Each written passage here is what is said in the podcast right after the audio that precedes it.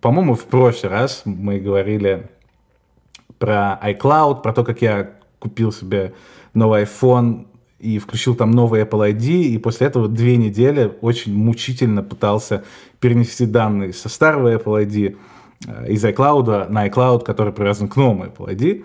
И это было ужасно, и по ходу этого процесса я, естественно, много думал о том, зачем я вообще все это делаю, нужно ли мне хранить истории переписки, действительно мне там 80 тысяч фотографий необходимо, или можно половину из них там снести. И на днях я наткнулся как раз на текст про все эти облачные хранения данных. А, ну, то есть это было скорее о том, что вот все не совсем так просто и надежно, как кажется со стороны, с этими облачными историями. И в частности, там была совершенно внезапная история. Американский чувак, у него есть ребенок, которому типа полтора года.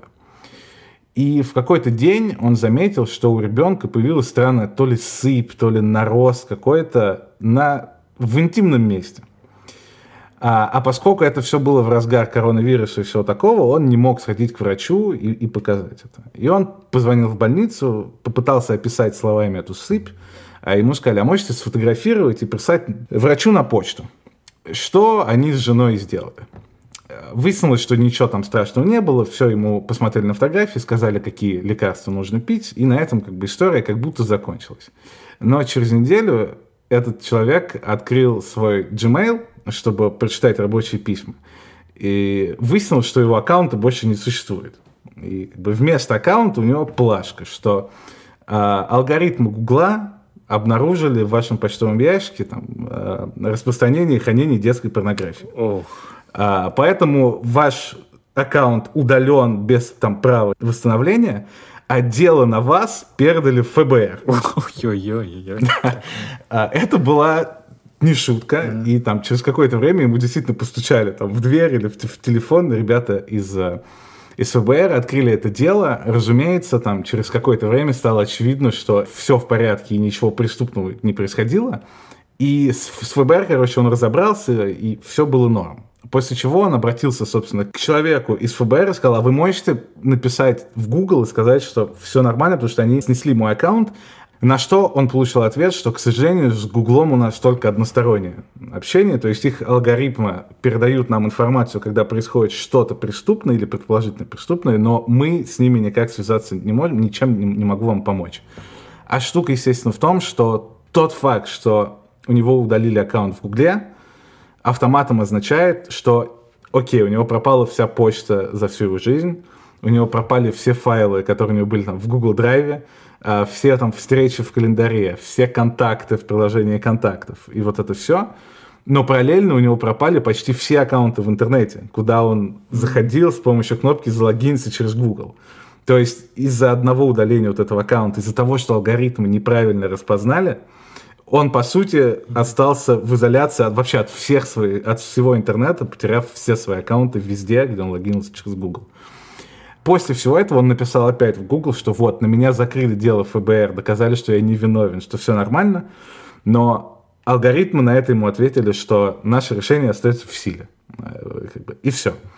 После чего он пошел к адвокату, чтобы узнать в теории, если он захочет засудить Google за вот это все, сколько это будет ему стоить. Выяснилось, что это будет стоить много тысяч долларов, э, после чего он решил, что это не стоит того, потому что я потрачу больше, чем, чем будет какой-то эффект от этого.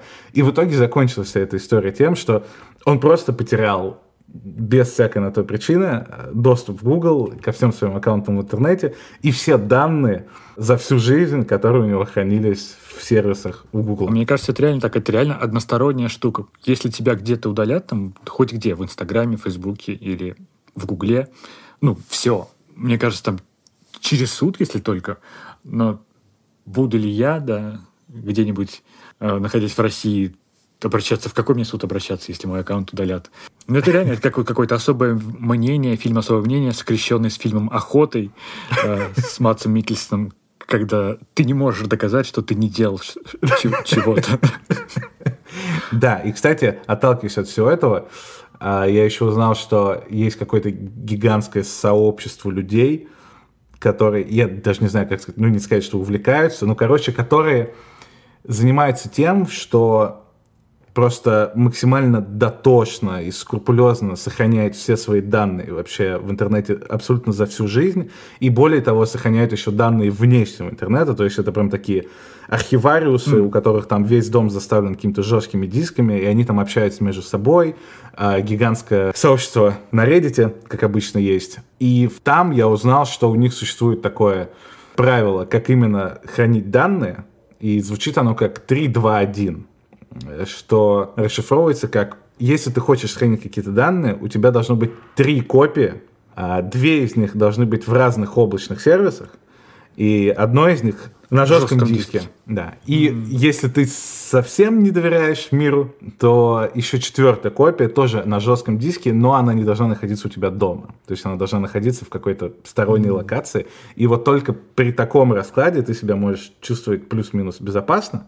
Это, конечно, такая совсем жесткая какая-то версия, но в том, что касается хранения вот этого всего, есть такие два подхода, две философии, где одна часть считает, что хранить нужно абсолютно все данные за всю свою жизнь, буквально каждое твое сообщение в каждом чате, в котором ты когда-либо находился, каждый там твой твит, каждая фотография, абсолютно все – исходя из того, что ты никогда не знаешь, что тебе в теории может пригодиться там, через 30 лет. Mm.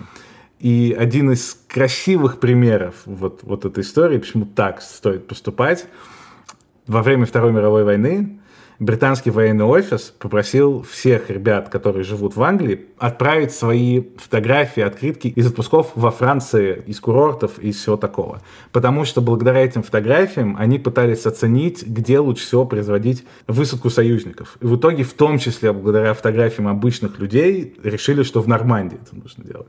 И вот это такой из примеров, что ты никогда не знаешь, что тебе может понадобиться. Никто из жителей не мог предположить, что их фотография там, из Нормандии из 20 28 года каким-то образом пригодится для того, чтобы война там, остановилась спустя там, 20 лет. Вот, это как бы типа одна сторона, которая считает, что хранить нужно абсолютно все. А вторая сторона считает, что и всякие там профессиональные архивариусы э, говорят, что по их опыту реально ценные вещи, которые стоит сохранять, это 4-5% от всех твоих данных. И здесь как бы аргумент, что если ты, как бы не, непонятно же до конца, зачем мы это храним все. Типа, я не знаю, зачем я все это храню. Я не знаю, типа, я это храню, чтобы в 80 лет пересматривать это и думать, вот какая у меня была жизнь. Mm-hmm. Или я это храню, чтобы там какие-нибудь мои дети потенциальные, когда меня уже не будет, смотрели это, или не знаю зачем. И как бы если думать, что, ну вот в том числе, допустим, для потомков это хранится, что ну, совершенно же точно никто не будет листать 80 тысяч фотографий. Типа, даже если мне лень про самого себя это листать, то другому человеку явно будет лень просачиваться через кучу вот этого всего. А 4-5%, ну, наверное, типа 3000 фотографий за всю жизнь, это уже что-то более такое вменяемое. Проскролить быстро можно и за что-нибудь зацепиться. Mm-hmm. Поэтому для обычных людей, короче, я думаю, вот, вот это отличное правило, 4-5%. Но по поводу облачных э, этих историй, я что-то думаю, возможно, нужно второе что-то завести. Я очень не хочу утопнуть в этих бесконечных архивах, но вот то, что у меня все в iCloud, теперь меня это после всех тех историй как-то стало чуть-чуть... Ой, мы прям недавно с Юлей говорили про это, вот про айфоны, то, что у нас слишком много стало внезапно э, айфоновской продукции, ну, Apple продукции, да, и что сейчас у нас много фотографий, ну, Веры детских. И мы вот видим пример, что вот, например, когда Apple ушел, ну, каким-то образом ушел из России, то есть что-то я не, чем-то не могу пользоваться. То есть, а вдруг случится так, что, ну, этих облак не будет. Абсолютно. Это, абсолютно, это абсолютная да. реальная возможность. А у меня ведь полное ощущение, что вот они у меня на телефоне, эти фотографии. Я когда там, ну все, не только там дочери, а вообще там я скроллю там, на два года назад, или когда у меня появился такой, смотрю фотки, и мне кажется по привычке, что они у меня на телефоне. Что вот они у меня вот, вот здесь, вот я их прям могу достать и распечатать. А вот по идее, мне кажется, по какому-то щелчку я потеряю доступ, и все. То есть и мы, у нас был такой разговор, что Юля уже так скептически относилась к тому, что будет пользоваться айфонами всю жизнь. Типа, ну не всю жизнь, она говорит, если бы сейчас я покупала телефон, возможно, я взяла бы другой. То есть, где больше, скажем, места, где можно mm-hmm. сохранять хотя бы на внутреннюю память, а не, а не только на облако. Ну, в общем, да, я сейчас тоже настроен на то, чтобы перенести гигабайты своих фотографий э, ну, просто на комп хотя бы, на свой диск. Потому что ведь, ну, облака, это ну, звучит прикольно, но это просто где-то на каком-то чужом сервере, на, на чуж... как это работает? У кого-то вот этот гигантский какой-то жесткий диск лежит, и там просто лежат ну, наши фотографии. Поэтому, ну, в общем, да, вот эта история про 3, 2, 1, ну, то есть, в принципе, два подхода совместить, кажется, самой здравой мысли, что хотя, ну, хотя бы два облачных сервиса. Да. Мне, мне страшно держать все в iCloud. Хотя бы, чтобы была связка типа iCloud плюс Google Drive. Хотя, хотя бы так. К другим новостям в позапрошлом эпизоде, когда я рассказывал о Монако, я упомянул некий чемпионский футбольный променад, который я там увидел, где были отпечатки ног разных игроков. И я тогда сказал, что я не уверен вообще, что это было. Типа, там как бы в разброс были разные футбольные легенды, не было какой-то хронологии, не очень было понятно, что это. И, и вот я узнал, собственно, что это, благодаря тексту, у которого был заголовок «Единственный футбольный трофей, которого нету Лео Месси». И тут я задним числом начал думать, точно, я же видел там типа Пеле, Марадону, Роналду, Златана, но не видел ног Месси. Э, что делает эту историю еще, еще более удивительной, как может быть что-то футбольное, где, где нет Месси. Выяснилось, что это какая-то очень странная награда, о которой я как будто слышал, звучит знакомое, какое-то знакомое название, но, короче, она называется Golden Foot, mm-hmm. то есть не золотая бутса, которую мы все знаем, которая mm-hmm. получает лучший бомбардир там чего-то, а как бы, ну, золотая нога. И ее вручают в Монако, и у нее очень странные условия. Во-первых, игрок должен быть старше 29 лет, mm-hmm. чтобы получить эту награду. Это первое условие. Второе условие. Ее дают, насколько я понимаю, не только за игровые достижения, а типа там за fair play, за поведение, там, ну то есть все типа вместе, в сумме за год. И третье условие. Один игрок может получить эту награду только раз в жизни. То есть даже если кто-то 10 лет подряд самый крутой, он только один раз ее получит. И вот в 2022 ее получил Левандовский, до этого ее там получал Златан, Лука Модрич, Буфон, Кассильдис, короче, вот все, все вот эти ребята. У Роналду она есть. У Месси почему-то ее нет. Я попытался найти объяснение, как так вышло, что его нет. А, но вот так. Например, с того времени, как Месси уже исполнилось 29, вот ее, в частности, получал Кассилис, Буфон, а, что как бы с, с Модричем, Златаном, Роналду еще окей, но вот типа Кер Кассилис, по-моему, в 2015 году получил. Ну, то есть вот тут уже какие-то критерии, короче, очень странно непонятные. И там еще как бы у них есть Потому что я рассказывал, что я там увидел Марадону, Пеле и Сейбио, там вот этих ребят. Закончивших уже. Или... Да, да, у них как бы есть два блока наград. Одна вручается вот кому-то из тех, кто играет час, и параллельно вторая там вручается типа культовым игрокам в истории. И там вот всякие там от Рената Досаева до Андреса Иньеста, типа в таком стиле. А, почему нет Месси? Никто не знает. Да, когда ты рассказывал, я ну, не знал, даже не думал, что ты про эту награду конкретно говоришь, потому что я тоже про нее слышал. Вот когда ты начал говорить, Golden Foot у меня отпечаталось в памяти. Да, да, что-то знакомое. И да. она мне почему-то вот осталась в памяти э, знание, что первым обладателем награды стал Роберто Баджо да. из Италии. И больше я про эту награду вообще больше не слышал. Я посмотрел на Википедии, действительно, 2003 год. Я помню, что то ли мы где-то были в Москве, то ли что-то. Вот я помню, что я читаю «Спортэкспресс» а, mm. и, и вижу, что вот Роберто Баджо стал первым обладателем новой награды. Я такой довольный, типа, да, мне типа нравился Баджо в то время. Это один из тех игроков, ну вообще, как я смотрел футбол в детстве, типа ты просто э, выбираешь игрока, который тебе нравится, по имени и фамилии, представляешь его какую-то историю. И я ну, думал, что я типа фанат Роберта Баджа, хотя я не смотрел ни единого матча Роберта Баджа. Я помню, что я был очень доволен, что Баджа получил... А, по-моему, это награда как бы за карьеру. И она дается ближе вот к концу карьеры. Типа вот даже если человек на пике, ему, мне кажется, не дадут, мне кажется, когда он вот скоро-скоро закончит, ему вот дадут эту награду, типа вот держи, какой путь. С другой стороны, по-моему, типа в 2005 или в 2004 Андрей Шевченко ее получил, который в тот момент, э, по-моему, золотой мяч чуть ли не ну, типа, за год до этого. Блин, какая-то спорная Это очень, очень странно. Да, Мне кажется, очень странно. с другой стороны, если и придумать какую-то новую футбольную награду, то, типа, единственный шанс, чтобы она кому-то была нужна, это сделать максимально нелогично ее. Вот, мне кажется, у них отлично получается. Понятно, что у, у, у Лео Месси рано или поздно будет эта, эта награда. Видимо, она вообще у всех будет. Иначе, с другой стороны, как бы, когда я там был, вот этот чемпионский променад, он на ограниченном пространстве. То есть через там 10 лет нам некуда будет уже впихнуть еще одни отпечатки ног, придется придумывать что-то новое. Короче, да, очень, очень странно. Самая странная награда в истории футбола, вот мы ее нашли. Да, да и еще из мелких штук, мы в этот раз не записывали новогодний эпизод, как мы делали в прошлом году, но одна маленькая новогодняя штука у меня есть. Я, по-моему, ни разу не рассказывал об этом – потому что я не участвовал в этом сам еще, и я все хотел, что вот в какой-то год надо будет поучаствовать, тогда-то я точно скажу, но мне не хочется ждать еще год, поэтому сейчас. В общем, в Испании есть удивительная традиция, связанная с лотереями.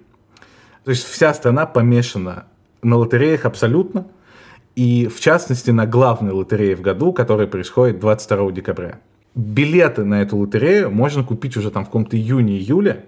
На улицах миллионы магазинов специальных, где ты покупаешь только лотерейные билеты, ничего больше, плюс там их в табачных продают, в каких-то маленьких магазинах, и в них прям выстраиваются очереди. То есть чем ближе к декабрю, тем длиннее становятся очереди. Абсолютно норм идти по улице увидеть очередь из 30 людей, и они все идут покупать лотерейный билет. И в, там, в частности, обычно такие самые гигантские очереди образуются у тех мест, где уже однажды кто-то взял билет, который взял джекпот. Mm. И как бы у них всегда на стекле будет написано, что вот в нашем магазине был куплен билет в 2005 году, который выиграл типа 200 тысяч евро. Все, вот если что-то такое есть, что гарантированно, начиная там с 1 декабря, у этой лотерейной абсолютно каждый день будет в очереди стоять 50 человек, типа, и покупать эти лотерейные билеты. Я очень хочу в ней поучаствовать. Я до сих пор не участвовал по той причине, что я вот не очень уверен, как там... Там точно не обязательно быть гражданином Испании, чтобы в ней участвовать. И я не очень уверен, что... Больше всего почему-то я боюсь сценария, что я выиграю миллион евро и не смогу его забрать. И... Я настолько уверен в своей победе, что я не участвую из-за из этого, только чтобы не выиграть. Ну, там такие странные условия, типа, больше 31 года. Да, да, да. Именно, именно так, да. Поэтому, короче, я до сих пор в не поучаствовал, но э, две забавных истории из лотереи, которая вот случилась э, в 2022, буквально две недели назад. И мне нравится, насколько разными вышли две эти истории один из победителей, ну, то есть там, я не помню, кто там взял именно джекпот вот этот, ну, и, в принципе, это не особенно э, там, значительно, потому что там много, типа, ты можешь выиграть там тысячу евро, можешь выиграть 10, 15, 20, 100, короче, там уйма каких-то разных э, победителей, ну, в частности, вот двое мне запали в душу. Один — это чувак из, э, из Гамбии, африканец, который эмигрировал э, в Каталонию, в Испанию, какие-то пять лет назад. У него там какая-то ультра трагичная киношная история в стиле он пешком перешел просто весь африканский континент, шел через какую-то пустыню. Его трижды арестовывали какие-то повстанцы. Он там сидел в тюрьме, где его пытали. Потом он еле-еле там добрался до Марокко. Он сел на лодку переплывал, а нет, даже не до Марокко, до Алжира. Потом он переплывал на лодке в Италию, где там чуть не утоп 10 раз в этой лодке. Короче, прямо вот такое иммигрантское кино, драма, которая прям вот жесткая-жесткая драма. В итоге он добрался до Испании, приехал в Каталонию, в какой-то маленький город, где у него был какой-то давний знакомый. И вот спустя все это время он там работал в черную, у него не было никаких прав. Потом он женился на местной девушке, и вот наконец-то у него пошла хорошая жизнь. И он не хотел покупать лотерейный билет, но жена заставила его, потому что это традиция, вот, надо купить лотерейный билет. И, короче, он выиграл 150 тысяч евро mm. вот в этом году. И да, это прямо очень такая, очень красивая история про эту лотерею. И в то же время есть вторая история про другого победителя, испанскую женщину. И когда ее спросили, на что она потратит деньги, она сказала, что она потратит эти деньги на изменение, там, на пластическую хирургию, на свою внешность, чтобы вернуть бывшего мужа. Oh. Вот. Так, очень, две очень разные истории, но каждая, у каждой есть свой шар. Да. Поэтому я, я не уверен, что я, я не уверен, что я буду настолько же удачлив, как эти ребята, но вот в следующем, вот в 2023 100%, даже если там выяснится потом, что выиграть могут только люди после 39, у которых нет подкаста своего. А, я все равно поучаствую, ну, вдруг. Я даже не знаю, если бы ты выиграл, ну, твоя история ближе была бы к, вот, к первому парню или ко второй женщине, на что бы ты потратил выигранный? Ну, мне кажется, если продолжать а, концепт этого эпизода, где мы звучим как неуклюжее радиошоу для детей, есть ощущение, что я бы спустил абсолютно весь джекпот на гигантские запасы некого напитка э, под названием Джумбо Кол или Джамбо. Джамбо Кола, да? Я, разумеется, слышал историю о том, что там в России нет Кока-Колы, вот, вот, вот все. А, ну, как-то это я слышал об этом последний раз полгода назад, и я напрочь забыл об этом, а тут Э, я открываю сторис 31 э, декабря и вижу чудесную сторис Артема вот с той самой Джумба, Джампа. Как, как она правильно называется? Мне кажется, Джамба Кола. Джамба, Джамба Кола.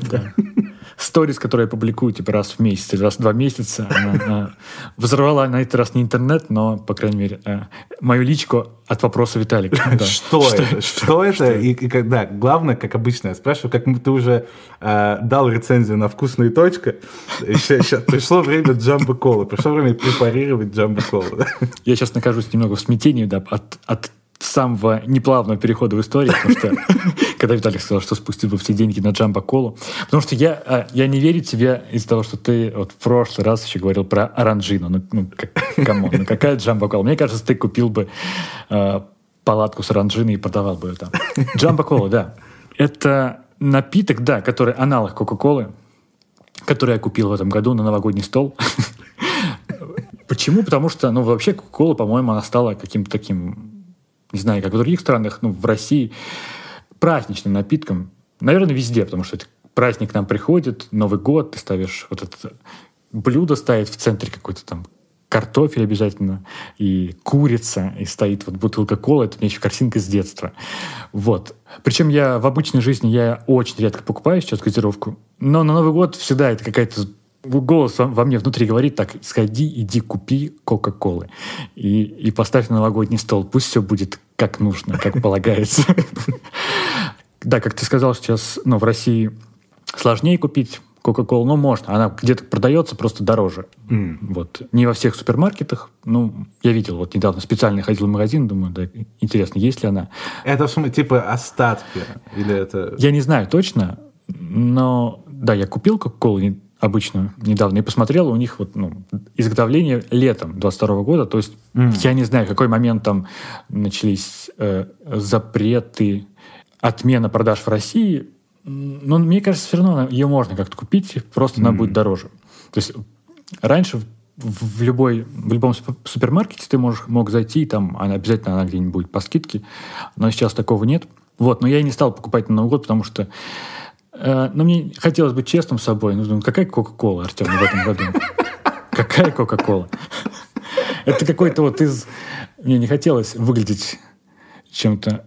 Вот я весь год что-то не ел, а, а вот на Новый год припас что-то вот достал из каких-то вот запасов. Вот.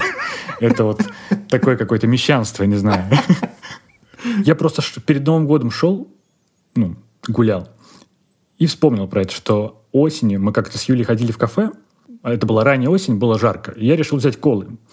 И мне принесли вот бутылку с крас... ну, красная упаковка, и там написано ну, «Джамбо кола». Я уже как-то...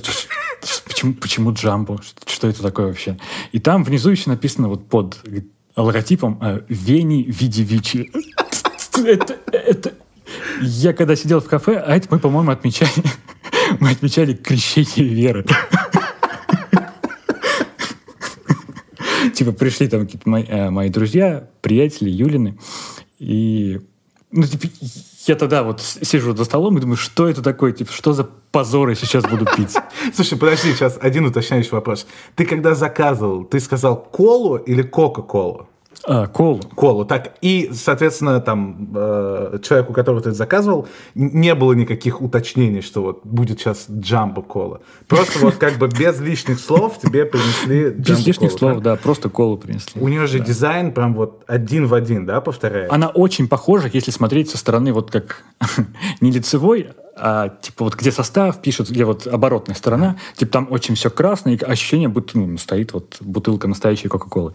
Но если перевернуть, ну ты, естественно, видишь надпись, и там есть э, зеленая и какая-то черная часть, какой-то лепесток сверху. Ну ты понимаешь, что это mm. не оригинал.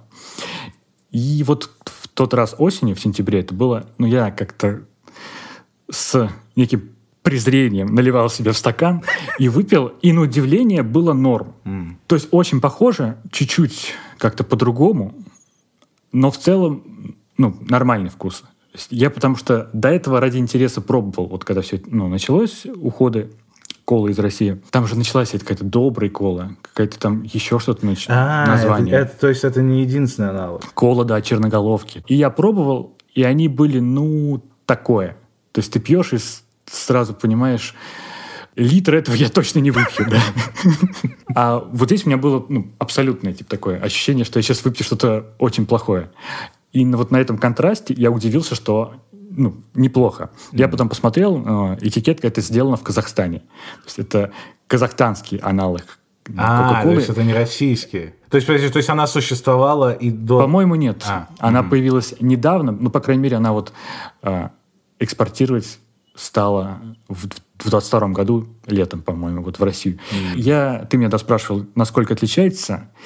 Я точно не могу сказать, и вот поэтому, собственно, поэтому я купил вот э, за три дня назад э, обычную Кока-Колу в бутылке, классический, вот, классический. Я правильно понимаю, что прямо сейчас перформанс будет, да? Да, я просто попил Кока-Колу и скажу тебе. Я купил э, маленькую вот эту 0,33 ну, классическую колу за 100 30 рублей или 140. То есть, ну, это дороговато. В стекле, да? Это в стекле в стекле, В стекле, А да. колос как стоит? Там была по скидке 1 литр 50 рублей. Ага. Разница, разница на лицо. Блин, единственное жалко, что ты сейчас будешь знать, что ты пьешь. Да, это жалко. Ну, я думаю, я пойму, но просто, по крайней мере, вот когда ты пьешь рядом, то ты можешь хотя бы отличие понять, потому что... Потому что когда пьешь поодиночке, э, ну, кажется, как будто то же самое, но наверняка нет, наверняка нет.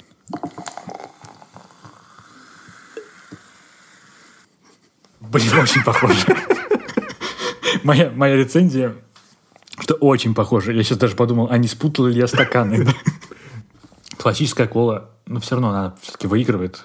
Чем-то чуть-чуть отличается. Возможно, у меня просто не так развиты мои рецепторы. То есть, если бы ты выпил, ты бы сразу такой, понятно. Я выбираю джампо колу. Так, это не реклама, естественно. Это я просто... Зачем мне рекламировать Кока-Колу из Казахстана? Вопрос. Но я просто удивлен, что это близко, да, по вкусу.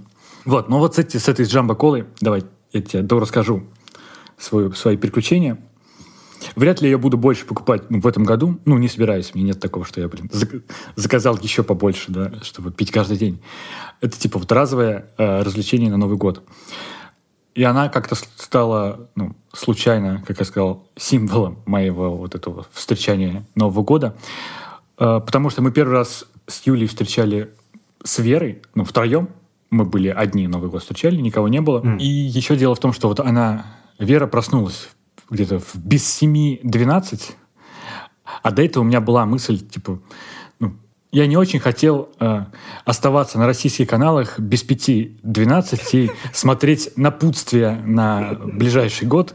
Не было никакого желания. Я даже у тебя спрашивал, типа, ну, есть ли у тебя какие-то выходы на другие телеканалы? Да, и главное, какая подстава с этим получилась, потому что я же тебе действительно скинул ссылку на испанский да. канал, который у меня был. Я, во-первых, сначала не учел, что вообще есть такая штука, как разница во времени, но это даже не самое важное, потому что на первом канале как бы Испании в новогоднюю ночь показывали типа скетч-шоу, как бы оно типа из будущего, взгляд из будущего, и старушка, так же как на Титанике, рассказывает о жизни mm-hmm. в 20-е годы. И вот как в 20-х годах она оказалась на Титанике, где были все европейские лидеры, а потом некто по имени Владимир Путин решил подорвать эту, этот корабль, чтобы Европа утонула. И, короче, ага. все шоу строилось ага. вот на этом, и там Путин прям типа в заголовке. Короче, даже если бы разница во времени не существовала, я бы не уберег тебя от, э, от чудесных лиц, да, в этот момент. Да, но меня уберегла дочь, потому что она проснулась, ну, реально, 53 минуты. И, э, я оставался в этот момент на каком-то музыкальном канале, думаю, ну, послушаю рандомную песню вот перед Новым годом. Но вместо этого Юля пошла кормить ее, а я ну, не учел такого, такой ситуации и думал, что же мне делать? Типа, пойти к Юле, в, в темноту, взять ли с собой шампанское, когда его открывать. Я, в общем, как-то вот за эти три минуты я бегал от из комнаты в комнату и начал уже открывать шампанское. Но я не нашел штопор, как я. Вот сейчас я подготовился к подкасту и открыл Кока-Колу штопором. А в этот момент я искал и нашел какой-то старой открывалки, ну, обычная такая советская, наверняка ты видел.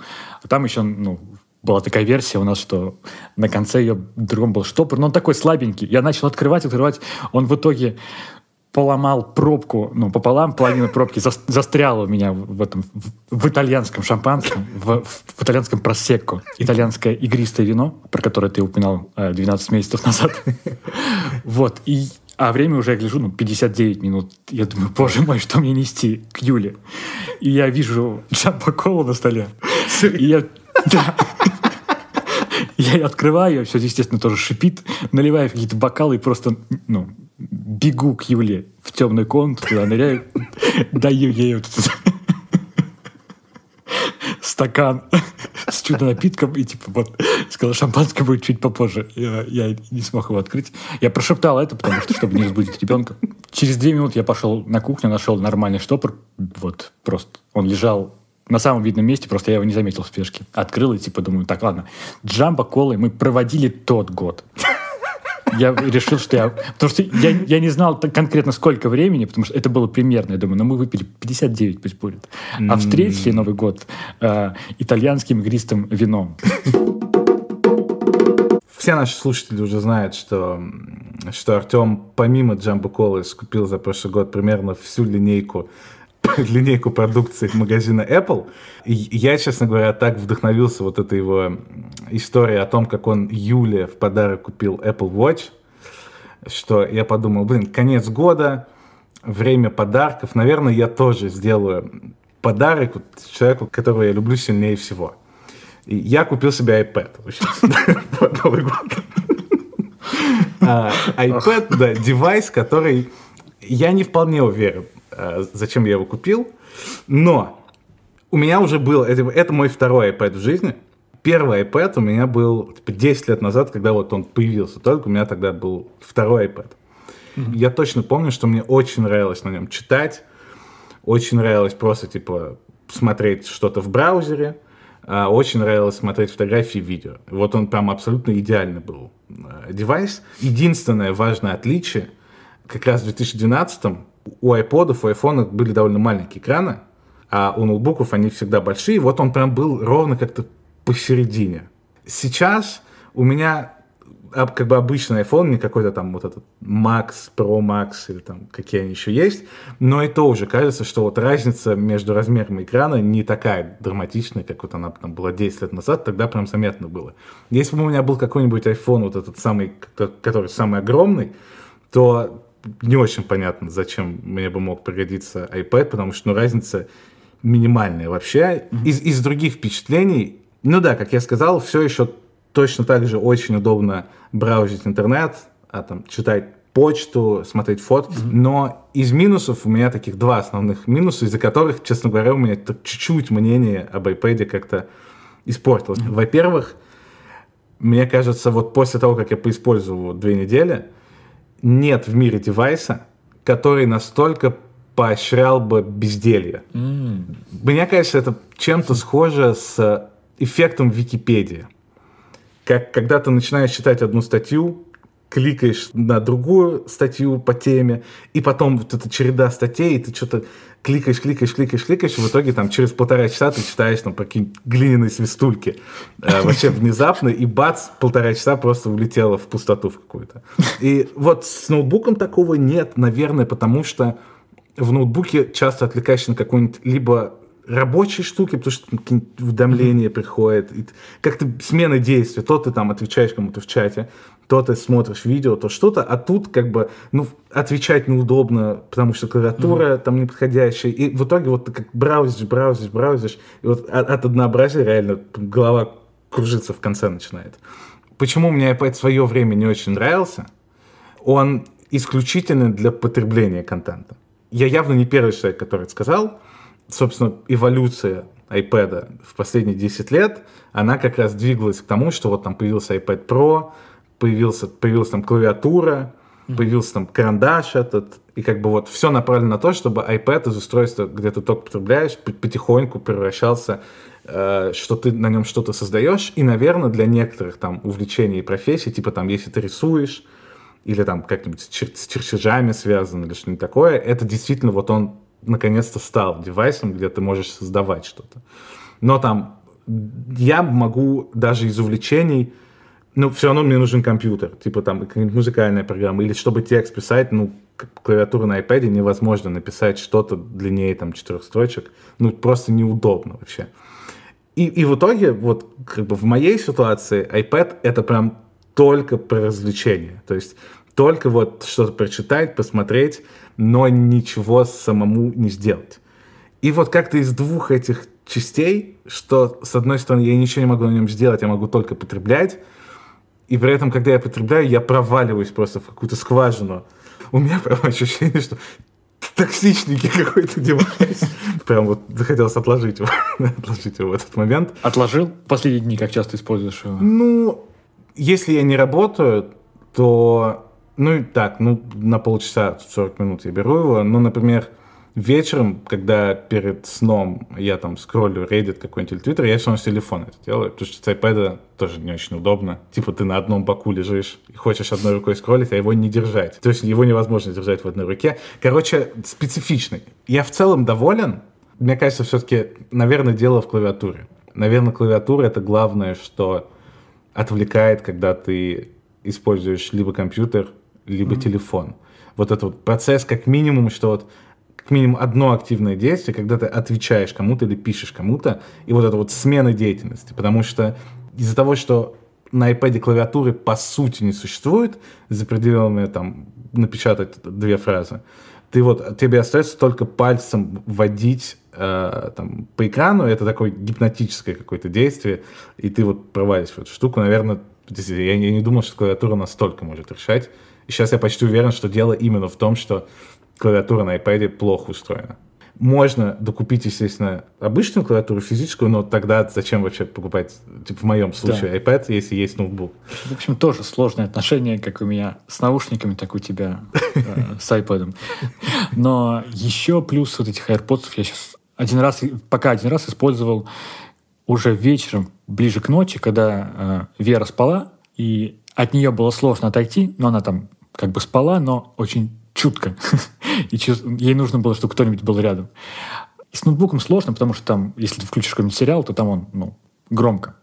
С остальными ну, наушниками тоже сложно, потому что ну как ты наденешь один, один наушники на, на двух человек. А это можно один наушник мне ну, в одно ухо поставить, а другой Юле. И мы вот начали спокойно смотреть сериал. Я думаю, так, ну, не зря. Не зря куплено. Но все равно спорная покупка. Определенно очень спорная. Возможно, самая спорная покупка моя в прошлом году. А теперь наша любимая рубрика э, «Фрукты и овощи». Мы снова не готовились, я тебе э, называю фрукт или овощ, а ты выдаешь мне реакцию. Нет, но в этот раз я вначале скажу, что это, наверное, мой любимый зимний фрукт. Mm. И одна из причин вообще жить. жить зиму. Это мы как раз с Юлей недавно говорили про это. И проживать ее, вот эти, все эти, э, несмотря на ужасный холод, 30 градусов мороза и все такое. Это хурма. Ух, честно говоря, у меня к хурме чуть-чуть настороженное отношение. Мне кажется, что что я должен отличать хорошее от плохого, особенно когда вот дело касается еды. И внутри себя я чувствую, что хурма как бы на стороне добра, что мне должна нравиться хурма, и каждый раз мне кажется, что вот это... Я опасаюсь хурмы, потому что она заставляет меня сомневаться в своем вкусе, потому что мне не нравится хурма. Все разы, когда... Я не могу сказать, что я очень много ее ел, но все разы в жизни, когда я ее ел, это была вот эта знаменитая история, что там она вяжет рот, что, к слову, вот за только за сам факт вязания рта я дико уважаю хурму, потому что это уникально. Нет другого фрукта и вообще другой еды, который, про которую можно сказать, вот это вяжет рот. Я когда в детстве услышал вяжет рот, мне дико страшно было, потому что вяжет, как, что, что это? И вот по разным причинам, мне нравится, как она внешне выглядит, мне нравится, что она ассоциируется вот с холодным временем года, мне нравится вот этот уникальный эффект – Вроде она мне даже нравится. Мне кажется, вот это один из немногих а, там, фруктов и овощей, которые я просто не распробовал еще. Я заочно заношу ее в список вещей, которые мне нравятся, при том, что она мне не нравится. Вот это очень редкий случай. И мне кажется, курма как уникальная какая штука как раз подходит. Вот она у меня в уникальном блоке э, там, вещей, которые я люблю, которые не люблю. Вот она отдельно от всего стоит. Это вещь, которую я просто проживаю свою жизнь и жду, когда же, наконец, я вот распробую ее и, и окончательно смогу занести ее в список там, вещей, которые я люблю. Возможно, ты забыл, но это наш уже второй разговор о хурме. Не в подкасте ты имеешь? Не в подкасте, да. Ага. На одной из ага. вечеринок спорца я помню, что... То, то, есть, то есть мы с тобой обсуждали фрукты и овощи за годы до подкаста, да? Наверное, это год какой-нибудь 2000, не знаю, 17 или 18 в общем, ты подошел с каким-то парнем, я не помню, как его зовут, но ты представил меня ему. Он работал с тобой. Вот. И ты сказал, что у него передал его слова, что у него аллергия. И типа, у него аллергия там на что-то такое, типа, и на хурму. Сказал, ну, так себе аллергия, конечно. То, ну, может быть, гораздо хуже, там, типа, какие-нибудь другие фрукты, другие там овощи или еда. А, а хурма это, ну, без хурмы можно обойти. Я тогда такой, хм, а ведь мне нравится хурма, да? Но не сказал-то ничего в тот момент. И мне, да, нравится тоже вот эта вязкость, но мне еще нравится тот факт, что, что от нее можно избавиться, когда говорят, положи ее в морозилку, заморозь, вытащи и она не будет вязать. Mm. Ну и действительно так. То есть я не помню такого вообще фрукта, когда ты куда-то кладешь, ждешь, типа вынимаешь, и он такой пфф, становится вкусным. Mm. Но она не вся вяжет, потому что там есть куча сортов. Потому что даже сейчас, если вот пойти на рынок или там, в, ну на рынок скорее, скорее не в магазин, то там ты даже увидишь, ну, как они по, по виду различаются. Есть какие-то там королек, который я тоже с детства помню, вот это название «Королек». Типа, что особенно вкусная хурма. Но, по-моему, я вот как-то пробовал, мне как раз не очень нравилось. Мне нравилась, типа, такая какая-то большая, типа, оранжевая, прям такая, которая мягкая. Она всегда, по-моему, попадается ну, сладкой. И мне как раз вот хурма нравится за сладость, за mm. сладкое чувство, которое естественное, которое, ну, как я сказал, не конфетное, не шоколадное. Вот за это мне очень нравится. За то, что ты, ты прям взял и уверен, что тебе сейчас будет, ну, прям сладко. Еще одна штука, мне нравится, что ты ее можешь прям, ну, полностью съесть. Бывает, мне, бывают э, раз, виды вот этого сорта хурмы, где нет косточек, mm. ты типа вот просто ешь весь фрукт. И типа все, ну, у тебя что, перед тобой что-то лежало, ты, ты съел, и все, больше ничего нет. Никаких там косточек, огрызок, огрызков и все такое. Это прям тоже уникальная штука. Я вот когда перед подкастом я начал ну, вспоминать про хурму, в первый раз вот за всю рубрику я понял, что блин, я хочу прямо сейчас купить, купить ее и пойти. Вот. Я, ну, уже время было поздно, и мы с тобой прям уже начали созваниваться. Я думаю, нет, попробую потерпеть до завтра, и там до начала рабочего дня, я думаю, я схожу здесь в ближайшую палатку с фруктами и овощами и куплю себе хурму, чтобы ощутить эту приятную сладость во рту, а не та, которая сейчас находится, ну, которую я ощущаю прямо сейчас, потому что вот в процессе разговора, даже уже после того, как мы с тобой проговорили про это, про Кока-Колу и про Джамбо-Колу, я не, не мог успокоиться, и периодически, ну, как ты видел, я пробовал на вкус э, э, и тот, и другой напиток, и все-таки, да, вношу свои коррективы. Э, ну, классической колы все-таки более такой сладко-освежающий вкус. Ты, хотя mm. я знаю, что да, ты не утолишь жажду Кока-Колы, потому что скорее захочется еще пить, но хотя бы у тебя ощущение возникает такое, что вот, ну, приятное. Что вот это тебя... Ну, вот, типа в, в первые 10-15 секунд, вот, да, да, есть. Да, да, да. То есть у вот этой, у казахстанской версии какой-то более плоский вкус, и ты не ощущаешь каких-то вот этих прям очень много пузырьков. То есть mm. вот все-таки, все-таки нет, я э, голосую за классическую версию Кока-Колы не буду пить на следующий Новый год, я надеюсь, э, казахстанскую версию. И еще о Новом годе. Как ты уже говорил, мы в этот раз не писали специальный новогодний выпуск, mm. но ты э, в телеграм-канале нашем сделал ссылку на прошлый наш выпуск про новогоднее настроение, так он назывался. Я перешел, я, наверное, впервые я слушал наш подкаст, ну, через там полгода, через год. Возможно, стоит так делать и какой-то получать вайп из прошлого, но было мне приятно такое ощутить снова, как я готовлюсь к тому Новому году, как мы покупали там новогодние игрушки. То есть тут я получил какой-то вайп с того Нового года. Ну и мне как-то все равно захотелось проговорить про, про этот Новый год, mm. потому что, ну, чтобы через год, возможно, переслушать и... Когда ты выложишь очередную ссылку, что мы и в этот раз не записали специальный новогодний выпуск, я переслушаю тот, который... Ну, вот этот, который полуновогодний. Эта история, да, про подарки, я хотел теперь сказать, который я сделал Юле на Новый год. Но она началась, э, как ты говоришь, с подарка любимому человеку, с подарка себе. Тоже, да. Как ты видишь, я э, прямо сейчас э, в новой спортивной футболке, про что мы вот... Снова это сделал, да? Я снова это сделал, да. Видимо, в прошлый раз, когда мы с тобой проговорили, ну, даже не видимо, а сто процентов, если бы там какой-нибудь психолог разбирал мои э, взгляды и все такое, мои действия, ну, точно я как-то эту тему обговорил с тобой, типа, ну, да, решил для себя, что действительно мне, мне нравятся такие штуки.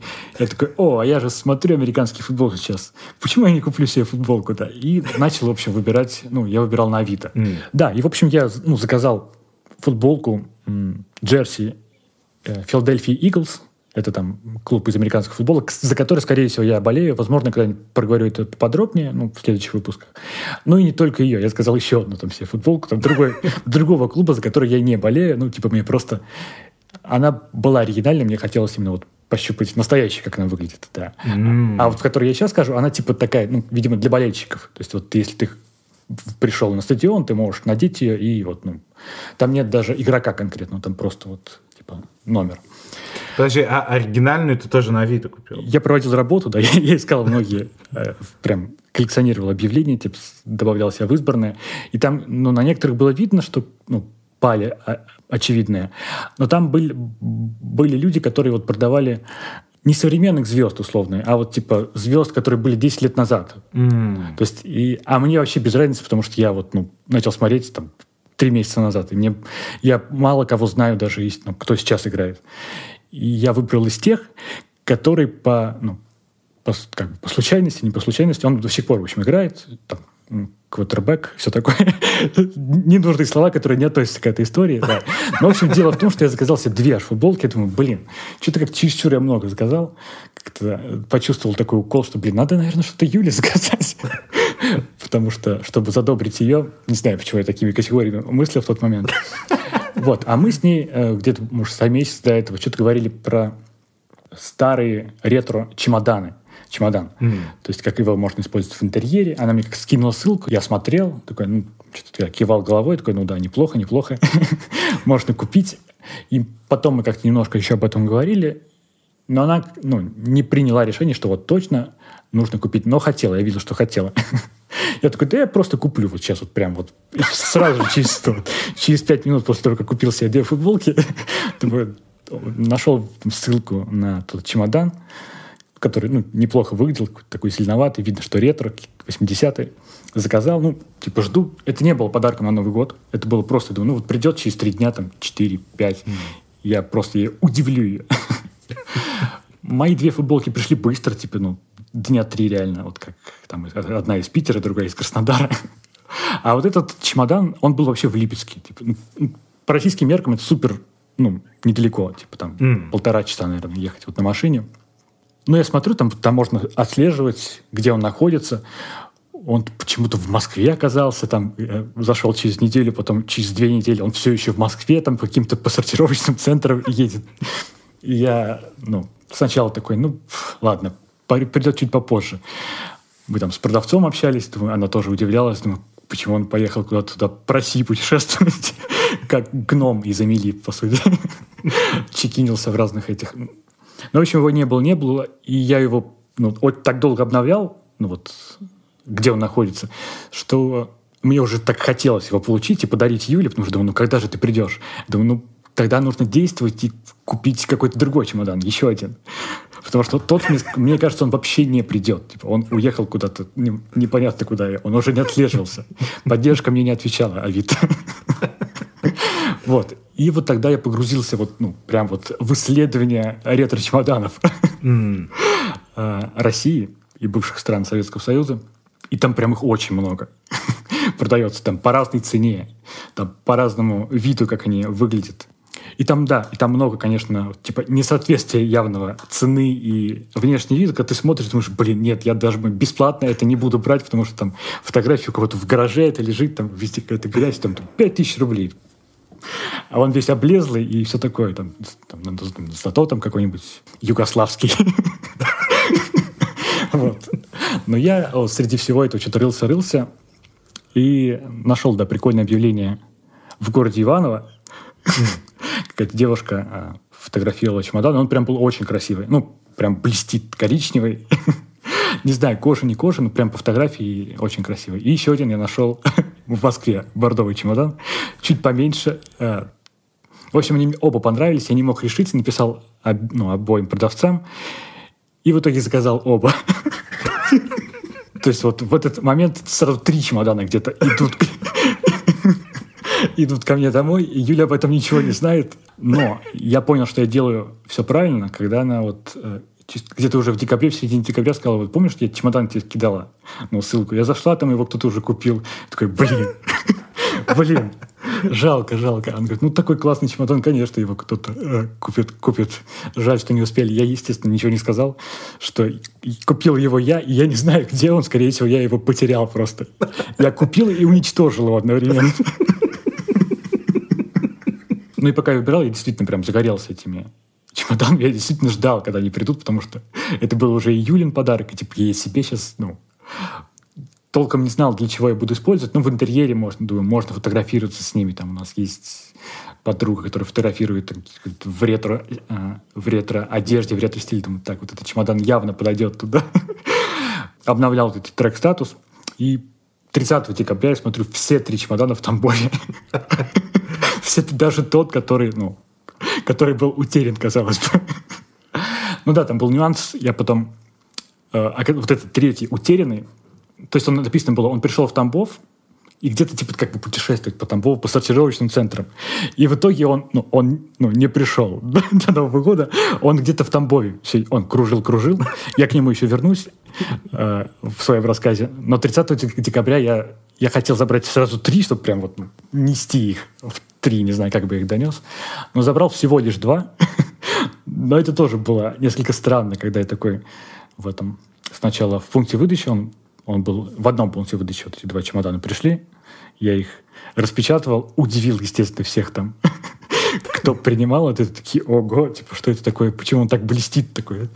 Когда отрывали упаковку, просто сияние по всему вот этому, по, по пункту выдачи пронеслось, и типа, mm. они да, удивлялись цене. Потому, они недорогие были, то есть я вот тебе сказал, ну, типа один такой ну, большой чемодан там тысячу рублей стоил. То есть я не думаю, в советское время он там ну, гораздо дороже был в то время. Я прям был еще доволен своей, своей выгодной покупкой. И потом вот эти вот два больших прям ну, вот подарка, они лежали у нас у елки. Юля где-то ну, полтора дня кружилась вокруг них, как лиса. Ну, типа, но она догадалась потом, такая, она, mm. она начала трогать их. А там все-таки очевидно, там по ручке, там один, который, это точно он, это чемодан. такой, несмотря вот на мое вот это знаменитое покерфейсное умение выражения эмоций, все-таки, я думаю, она поняла, что там, да, что она спалила это. Но все равно она была очень рада. И мы там с ними нафоткались, уже там в какой-то один положили веренные вещи, в какие-то там Ю, Юлины рисунки. Да, возвращаясь к тому чемодану, к третьему, к изначальному, с которого все началось, вот эта вот знаменитая рождественская история, про которую я буду рассказывать внукам своим.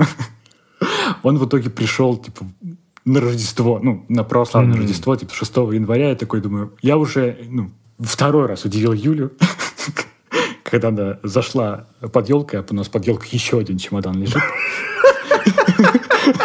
Тот самый, который она мне скидывала и про который говорила, что его купили. Прикинь, какой я прям вот словил приятное ощущение, блин, как я люблю дарить подарки. Почувствовал себя каким-то вот Дедом Морозом или Санта-Клаусом, настоящим волшебником. Третий лежит пока просто так, я не знаю, для чего мы будем использовать.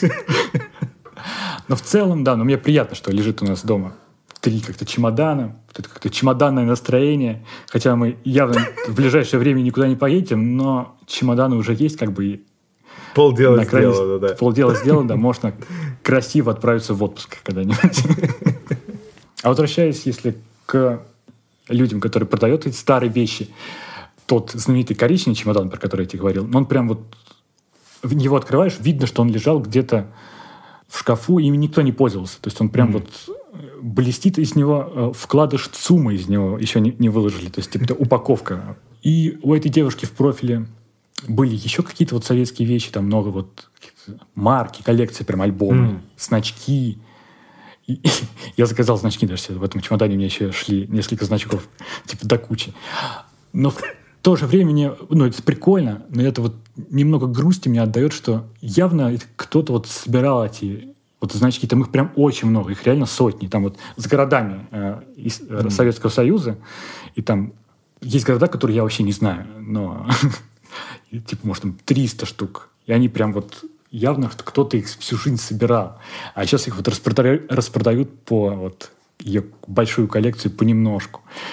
Да, мне немножко стало грустно, что явно, думаю, это человек уже нет, который собирал значки, марки, вот все такое. Потому что там... Но с другой стороны, думаю, ну все равно а, их, ну значит, они не нужны, все равно их продадут, вот эти вот штуки, которые кто-то собирал. Думаю, ну буду я хранить частичку истории вот этого человека, которого я не знаю вообще, какой-нибудь там у меня есть образ человека, который вот я представлял, что кто-то вот в 80-х годах, там в конце 80-х, как сказали, приехал в Москву там из города Иваново, какой-то мужчина там, может быть, и купил этот чемодан, положил себе на полку и не пользовался им.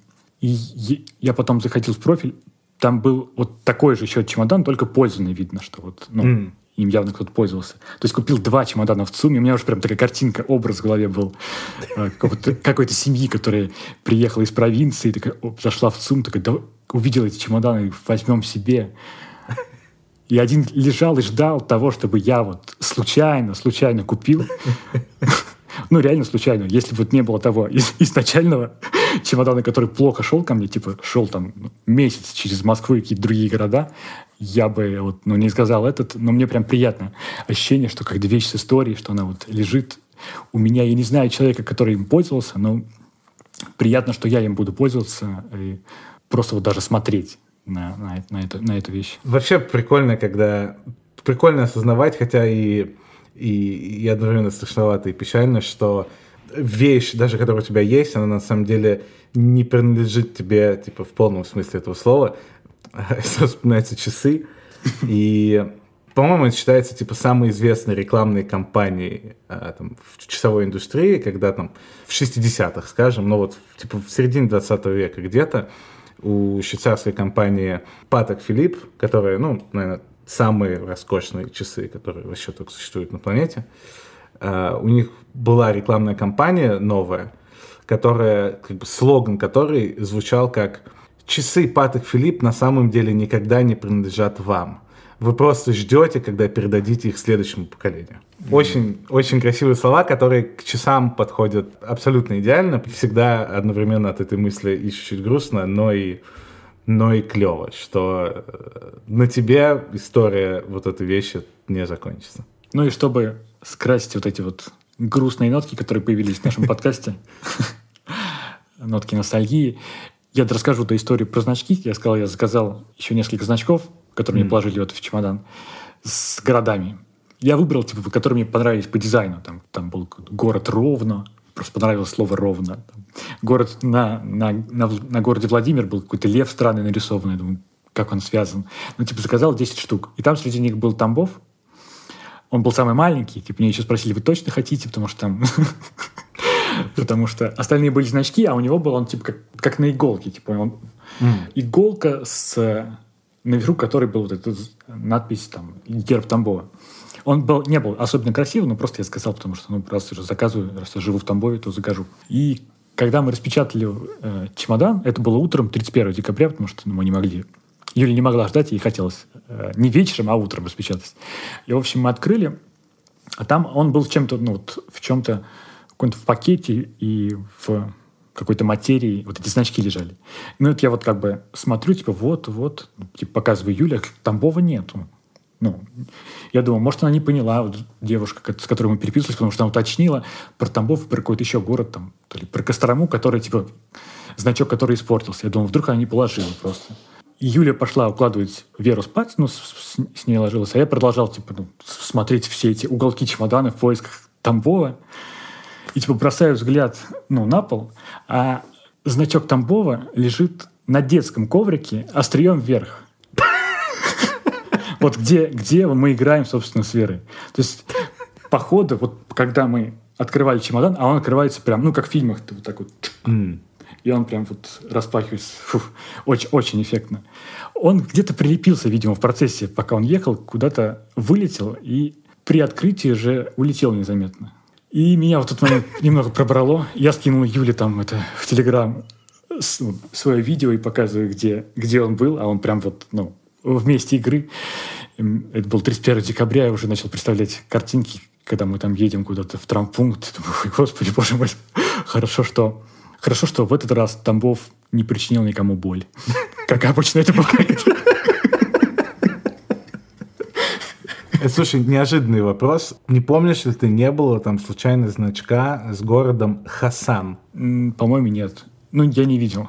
А ты знаешь, что такое город Хасан? Я не знаю. Я просто к разговору об iPad сегодня, перед тем, как мы с тобой созвонились, я готовился где-то последний час, и я прям сел, думаю, сейчас я буду готовиться.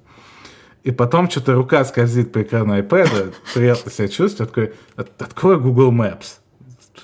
Тыкаю на Google Maps, такая карта красивая появляется, я там руками так двигаю, там увеличиваю планету, мечаю.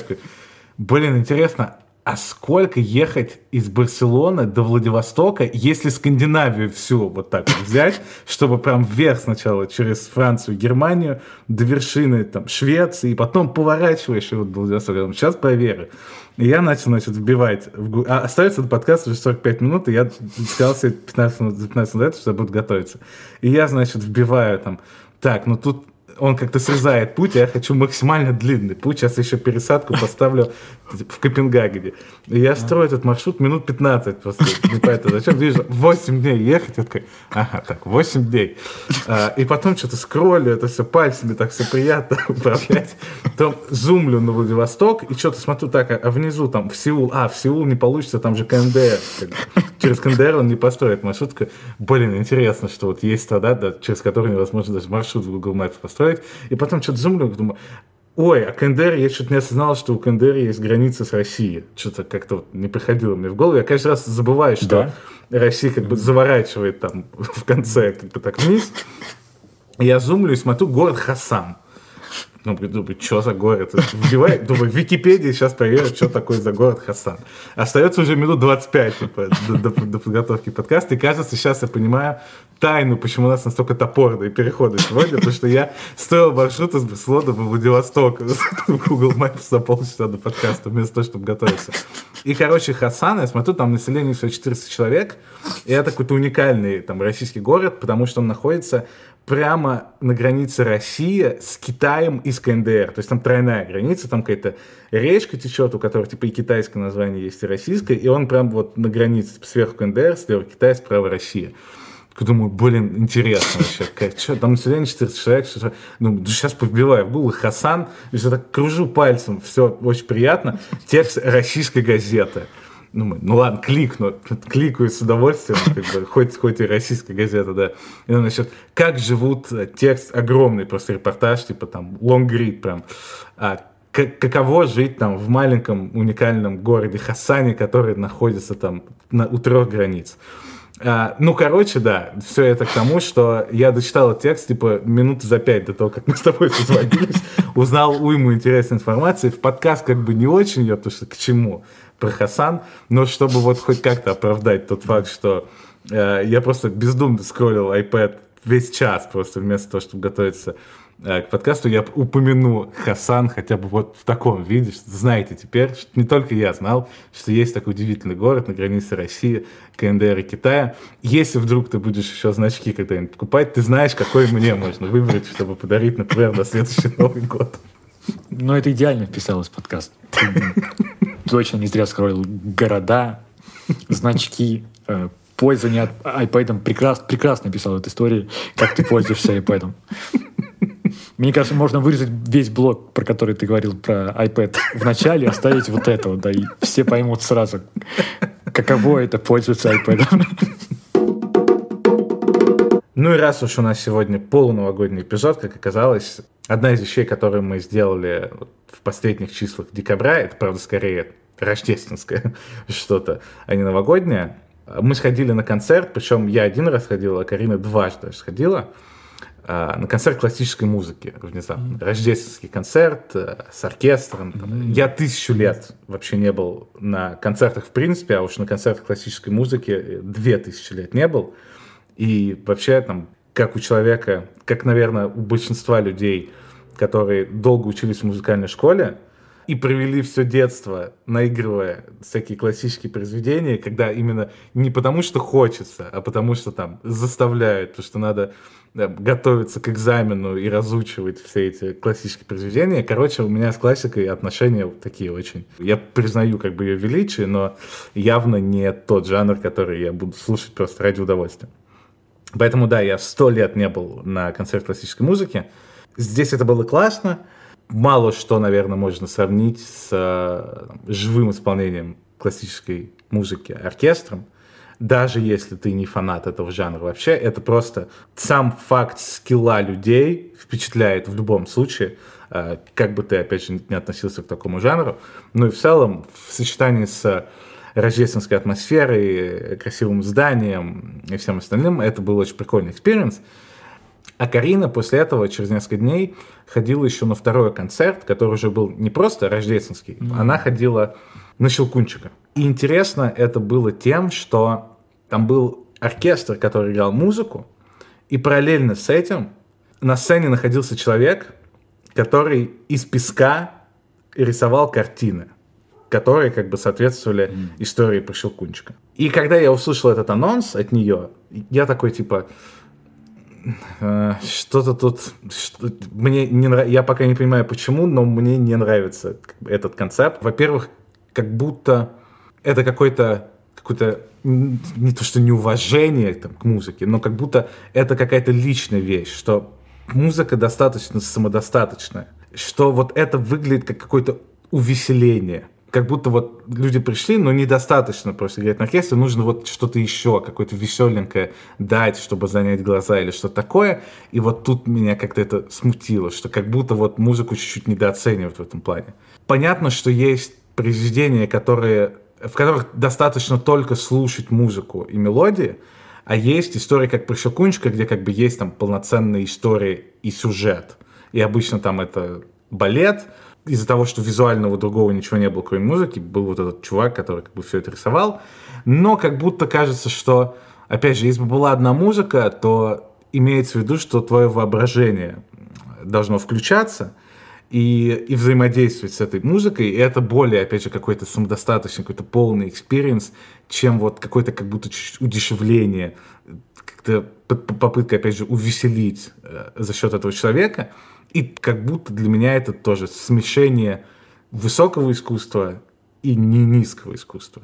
И я говорю эту фразу и думал про эту фразу, понимая, что, скорее всего, я не прав. Человек, который рисует песком, я понимаю, что это там удивительный скилл. Я понимаю, что ну, это очень сложно, и это очень круто, и это очень эффектно. И, казалось бы, не должно быть совершенно никаких претензий вообще к такому но почему-то у меня это ассоциируется там с жанром не знаю, музыкант играет в баре, когда там чувак раздает цветы в ресторане, что-нибудь лепит фигуры какие-нибудь, как будто вот какой-то это пониже жанр. И опять же, я, я прям говорю, и ты понимаешь, что это звучит, ну, как-то странно, как-то снобски, как-то по-снобски, да. Ага. И я не до конца понимаю, есть ли тут хотя бы зерно здравомыслия, или я какая-то жертва истории, где вот раз то придумали 300 лет назад, то я это автоматически отношу к высокому искусству, а раз это какая-то относительно современная вещь, то я ее автоматом заношу а, там, в низкое искусство, хотя здесь, разумеется, тоже требуется там дикий скилл, там, тренировки, умения и все такое. Но, в общем, как-то что-то меня как-то смутило вот эта история. Я понимаю тебя, потому что как будто вот тебя завлекает еще чем-то, кроме музыки. Когда ты идешь в музей, там не, ну, рядом с картинами не, там, не кидают шарики жонглер, например. Да. У меня ощущение как бы такое, хотя я понимаю, что вот эти примеры, ну, они не, не релевантны к этой истории, потому что он все-таки, ну, он дополнял. Ну, то есть, как, например, от Карины, во-первых, ей понравилось все. Mm-hmm. И, как она сказала, ее, наоборот, это совершенно не смутило, и, и для нее это было как если бы, допустим, играет оркестр, и есть какая-нибудь оперная певица, которая поет, mm-hmm. и как бы голос ее просто становится еще одним инструментом, там, верхней mm-hmm. мелодией, которая играет поверх оркестра. А тут как бы есть вот этот человек, который, ну, опять же, добавляет визуального чего-то. То есть он же не просто рисует там какие-то рандомные вещи, он рисует, по сути, ну, то есть он взаимодействует с музыкой. Допустим, если они там играют отрывисто, то в этот момент у него там все как-то отрывисто разлетается или складывается резко, быстро во что-то, там, в новую картинку. А если они там медленно играют, то у него там ну, то есть он прямо очень взаимодействует. В принципе, это как бы полное такое представление, что вот и визуальное есть, и аудио. Но не дает мне покоя мысль а, про вот это смешение жанров, типа, почему я заношу там какие-то вещи в высокое искусство, а какие-то вещи в низкое искусство. Возможно, я так делаю просто потому, что так принято. Принято, что вещи, которые как будто более там, сложные для для проникновения, типа там опера, балет, оркестровая музыка, какая-то живопись, культура, то, что явно не там покажут на канале ТНТ, это вот высокое искусство, а как бы все остальное низкое. С другой стороны, ну не может же быть, что единственное, что определяет высокое искусство, это то, что оно не понравится массам. Типа, это точно не понравится многим, Поэтому это, мы ценим это больше. Ну, мне кажется, тут вообще вопрос, да, про традиции, как раз ты сказал, про привычки. Ну, чисто логично, что мы не можем вот так включить э, в, в искусство какие-то новые вещи. Мы так с подозрением смотрим на это. Есть же пример и в спорте, ну, например, те же Олимпийские игры. Мы привыкли, что там классические виды, там легкая атлетика, там гимнастика, еще какие-нибудь игровые виды. А когда там сейчас идут разговоры... Скейтборд. Скейтборд, да, скейтборд. Да, да. И, или э, киберспорт. Вот от киберспорта э, помню, что я триггерился, да. И я не уверен, что... Да и сейчас, мне кажется, если кто-то будет говорить, киберспорт — это Олимпийские игры, но я буду... И первое, что я подумаю, это будет типа, ну, нет. нет, да, вот. Но мне кажется, это только, только лишь время и традиции. Mm. То есть, если бы мы знали многих знаменитых рисовальщиков там на песке, выдувание каких-то, не знаю, фигур из стекла, я не знаю, или кто там, огонь делает изо рта. То есть это что-то что в этом связано. Почему я вспомнил да, про огонь изо рта. Я сейчас, по-моему, в третьем выпуске, когда у нас в гостях была Дашка Нурбаева, я говорил про, про а, парикмахера, барбера, который меня стрижет и который мне что-то говорит, эти слабые связи. Я до сих пор к нему хожу, и он недавно говорил, что вот у него сын, у него фигурист, типа он там, ну, не такой известный как вот все вот эти вот люди с Первого канала. Был такой чемпионат России, он сейчас занимается тем, что зарабатывает...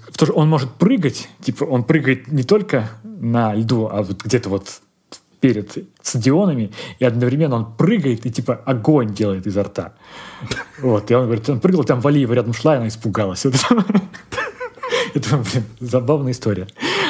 Вот, но это как, как нечто, что ты можешь овладеть. И то, что, ну, та штука, у которой нет каких-то великих, больших, дальних там, ну, примеров. С другой стороны, допустим, если взять группу Beatles, велич... скорее всего, величайшая группа там в истории человечества, и которая при этом уже прошло много лет, но подходит ли группа Beatles, например, э, учитывая там их жанр, под понятие там высокой культуры? Мне кажется, что это вот другое, что там... Мне все-таки кажется, что вот это жанровая история, что вот это понятие высокой культуры, оно больше даже не то, что про какие-то достижения или про там важность для истории или легендарность, что такое, а исключительно про жанр. Возможно, возможно, я тотально не, не прав, и у меня засели какие-то стереотипы в голове, что вот это определенные жанры, определенная обстановка, люди в костюмах. Но в таком случае тогда вообще это все строится на каких-то максимально эфемерных вещах. И, и, и вообще такая постановка вопроса неправильна. И такое разделение абсолютно больше жанровое, чем, чем, чем какое-либо другое. Mm. Если отталкиваться от того, что высокая культура называется высокой культурой, потому что более ценные произведения а, и, и буквально в смысле по цене, типа как картина, mm-hmm. и для, с точки зрения ценности там, для истории, то ну, Битлз как архив произведений это совершенно точно не менее ценное, чем там произведение Моцарта. Это совершенно разные жанры, но с точки зрения там важности для истории человечества, ну это совершенно, это точно в одном ряду, вообще в одном ряду. Но как будто, опять же, возможно, я не прав, но как будто что-то мешает обозвать Битлз высоким искусством. Но, как, опять же, да, я сказал, скорее всего, эти термины, которые просто, э, просто они когда-то придумались и есть, но на самом деле они мало имеют отношения к реальности, как это обычно бывает, просто более богатые люди придумали термин, э, который отделяет их там от других.